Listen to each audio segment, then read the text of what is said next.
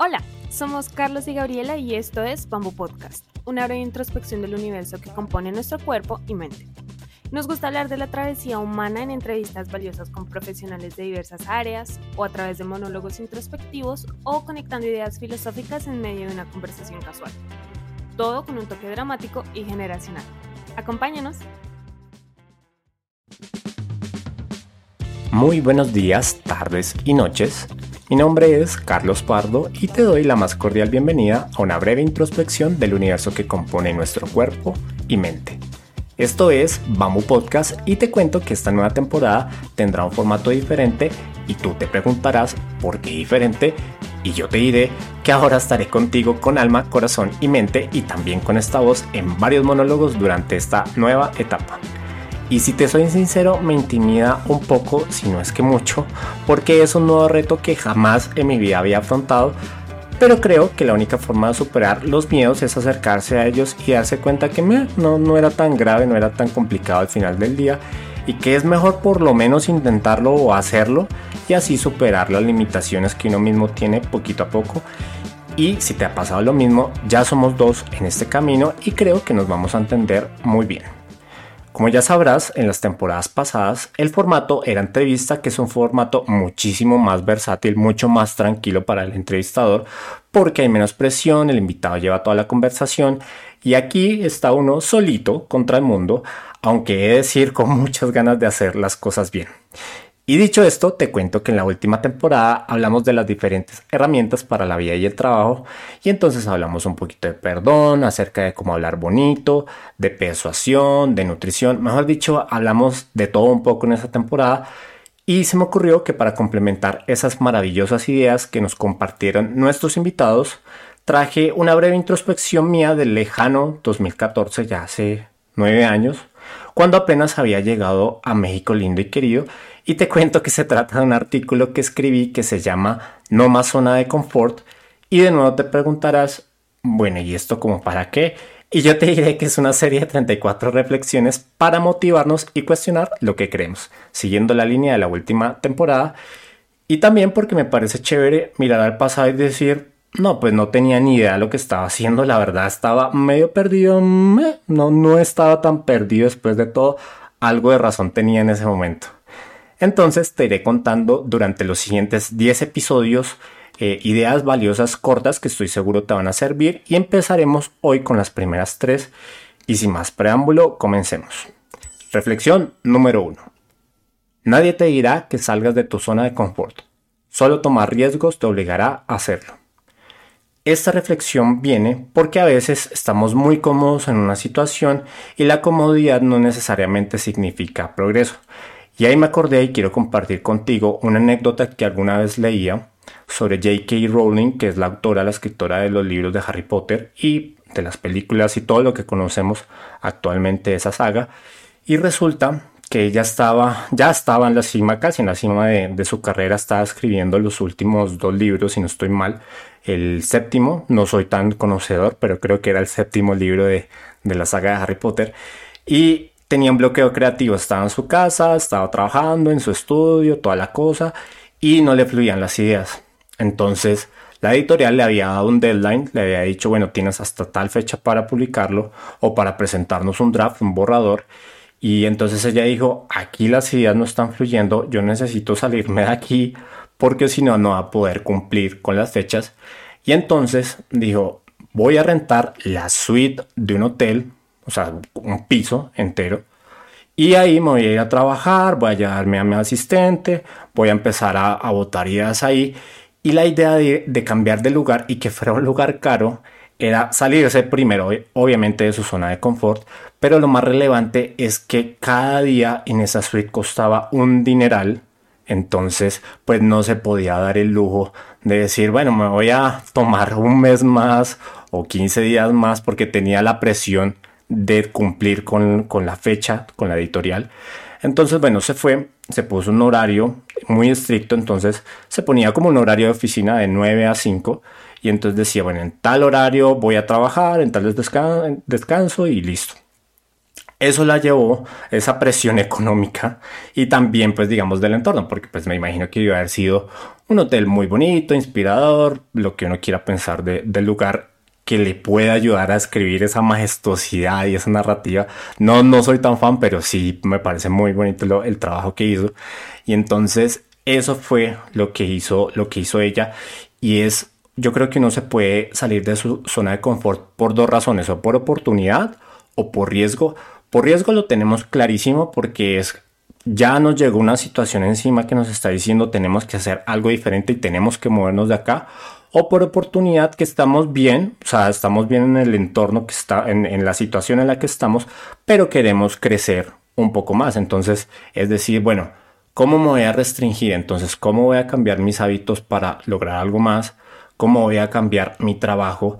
Cómo voy a cambiar mis relaciones personales, el entorno que me rodea y es uno mismo ponerse unas presiones sutiles o más intensas dependiendo de lo que quieras y así pues uno puede ir logrando salir de la zona de confort. Y ojo, no todos tenemos que salir de la zona de confort, hay, hay veces yo soy de la idea que en algún momento nosotros crecemos, estamos bien cómodos en, en esa zona, en ese espacio, y de ahí trascendemos y otra vez nos ponemos incómodos. Yo creo que el salir de la zona de confort equivale a la incertidumbre, a la incomodidad, pero eso es lo que nos vuelve curiosos y por eso es que vale la pena hacerlo. Y definitivamente retomando la reflexión nadie nos dirá que salgamos de ahí. O sea si nosotros solitos no decimos hey pues está como muy fácil o no estoy logrando lo que esperabas porque no estamos dando lo suficiente y el no dar suficiente es comodidad y es mejor sentirse incómodo con algo de duda y tratar de salir adelante.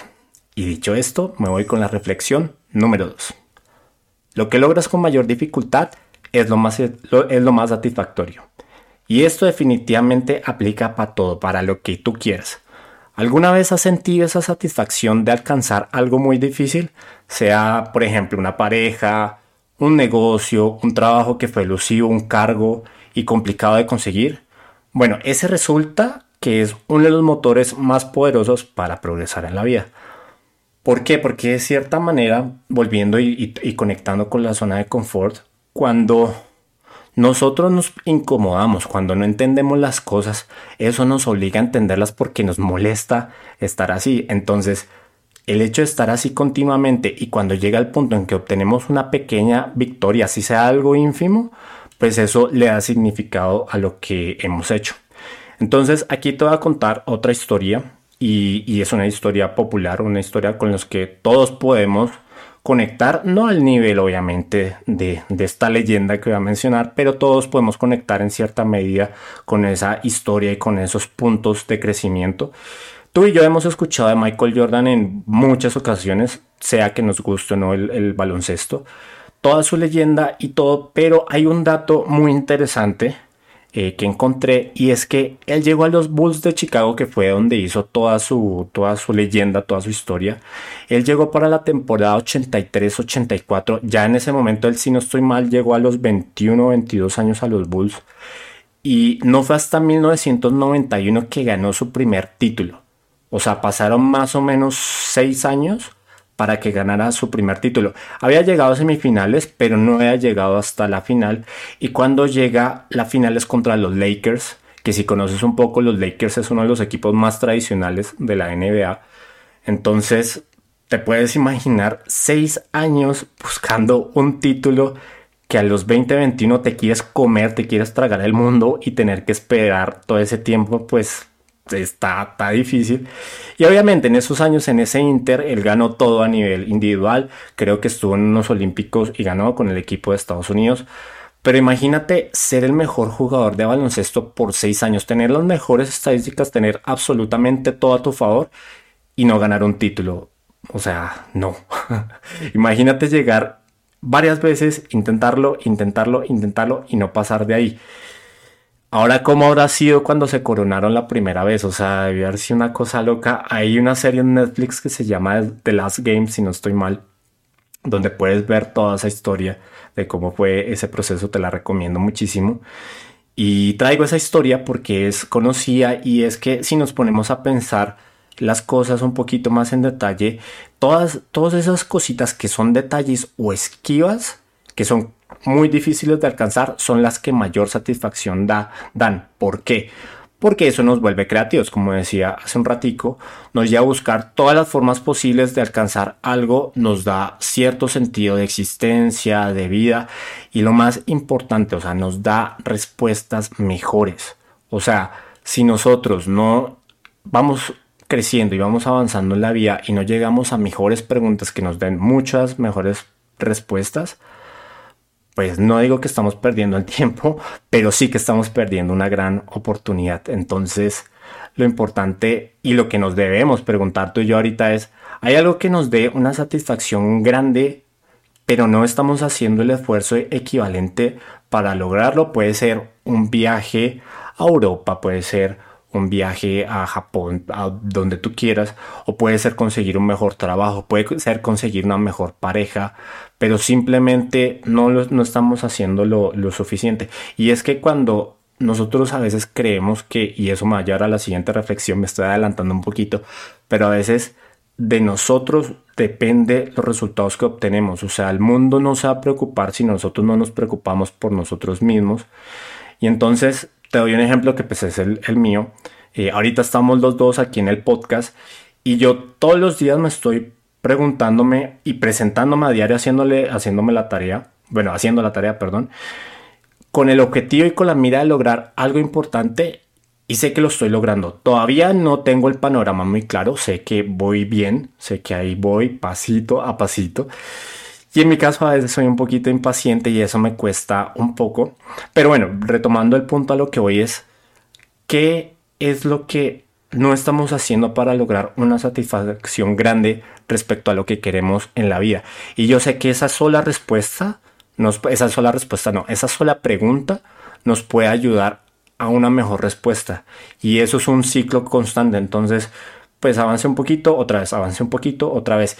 Y esa satisfacción que se siente, así como Michael Jordan cuando ganó ese primer aro en la NBA, eso es lo que todos podemos experimentar en la vida, pero tenemos que proponérnoslo. O sea, tenemos que buscar mejores cosas, tenemos que buscar un mejor crecimiento. O sea, que todo lo que, lo que hagamos nos represente una dificultad, una incomodidad que definitivamente lo es porque nada es fácil en esta vida, pero que definitivamente va a valer el esfuerzo y que la satisfacción va a superar por mucho todas las horas de desgaste.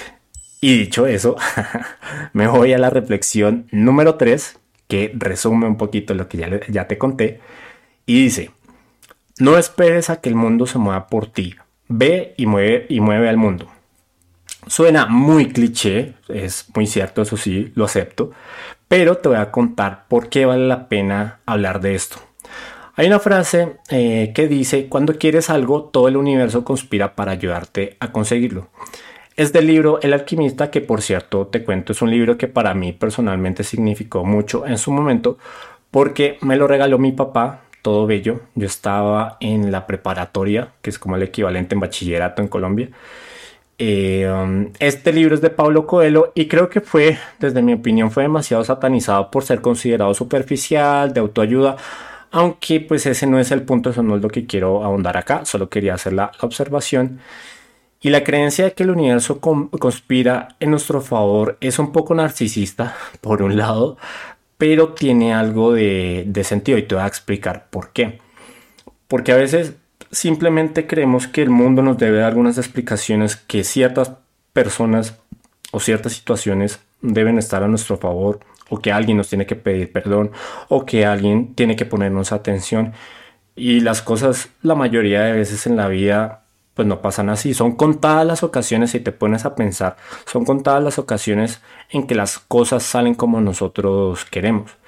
Y esas poquitas que salen fue porque nosotros pusimos el propósito expreso de decir, quiero esto, quiero lograr lo que sea que quieras lograr, quiero llegar a una mejor versión de mí, quiero lograr un viaje, quiero lograr, algo de los viajes porque me encantan los viajes, como ya te, habrás podido dar cuenta, pero puede ser cualquier cosa, quiero tener una mejor familia, quiero tener eh, una, una, mejor, eh, una mejor conexión con mis seres queridos. Va en cualquier nivel y eso no es porque los otros ni nadie en este mundo nos deba algo ni nos tenga que retribuir algo porque no es así. O sea, a veces, y lo digo porque yo he estado en ese lugar, no sé tú si en algún momento de la vida has pensado eso, pero yo personalmente a veces sí pensaba así, que decía, bueno, pues el mundo debe ajustarse pues a lo que yo pensaba y a lo que ya las heridas tal vez que, había tenido antes y que no, no había sanado. Entonces yo tenía esa, esa creencia, entonces decía, o bueno, más bien llegué con el tiempo a la conclusión de que nadie me debe nada, de que si yo quiero algo, pues yo tengo que ir a buscarlo. Y si tengo una relación donde probablemente no me llevo bien con algún familiar, con mi pareja, con algún amigo, pues hay una responsabilidad mía. Entonces, yo no puedo esperar que la otra persona, que la otra situación haga un cambio o mueva algo a mi favor si yo no me transformo. Entonces, y ahí hago un paréntesis muy rápido. Hay algo que no sé a ti, pero a mí me molesta bastante, que es esta idea de yo soy de esta manera y así me tienen que, que aceptar. Es como no, o sea, nosotros no somos seres finitos, no somos seres acabados y el hecho de descartar esa opción, esa oportunidad de crecimiento, pues nos corta las alas. O sea, nos corta las alas, en algunas ocasiones nos puede guardar resentimientos, rencores o cosas que no hemos procesado y todos tenemos esa oportunidad de decir, yo voy a mover esto, yo lo puedo hacer, es como un empoderamiento de decir, pues yo no voy a vivir con esta tristeza, yo no voy a vivir con esta amargura porque yo soy más grande que esa amargura o que esa tristeza, pero se tiene que tomar la, decisión. Entonces, retomando la frase de, de nuestro amigo Pablo Coelho, es, si el universo pueda que conspire, que no creo, científicamente, físicamente no es posible, pero me gusta esta idea de decir, ok, si yo me propongo algo en la vida, lo voy a lograr.